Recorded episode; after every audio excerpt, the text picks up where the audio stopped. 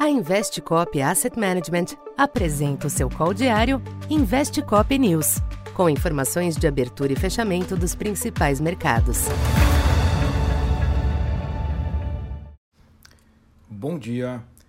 Eu sou Silvio Campos Neto, economista da Tendências Consultoria, empresa parceira da Investcop. Hoje, dia 27 de outubro, falando um pouco da expectativa para o comportamento dos mercados nesta quinta-feira, o dia de agenda carregado no exterior começa com movimentos comedidos nos ativos. As principais bolsas seguem atentas às divulgações de balanços, hoje com destaque para as reações negativas aos números da Meta e Credit Suisse. Porém, os índices futuros S&P 500 e Dow Jones tentam se manter no positivo. Além de diversos balanços, o dia tem como foco a divulgação do PIB dos Estados Unidos do terceiro trimestre, que deve trazer um crescimento moderado após dois trimestres de queda.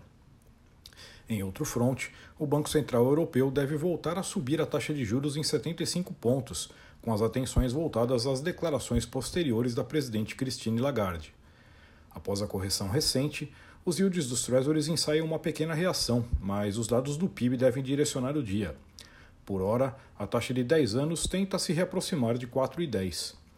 De todo modo, o ajuste já permite ao dólar se recuperar ante a maioria das demais moedas, ainda que as oscilações sejam comedidas. Entre as commodities, o petróleo se estabiliza após a forte alta de ontem, com o barril Brent na faixa dos 96 dólares. Já o minério de ferro teve mais uma queda nos mercados asiáticos, diante de preocupações com a demanda da China. Em Singapura, o preço atingiu 82 dólares a tonelada, menor nível desde maio de 2020 e queda de 50% em relação ao pico de março deste ano. Aqui no Brasil, se o exterior gera um sinal levemente negativo para os ativos, fatores locais devem manter o clima apreensivo que tem marcado esta semana.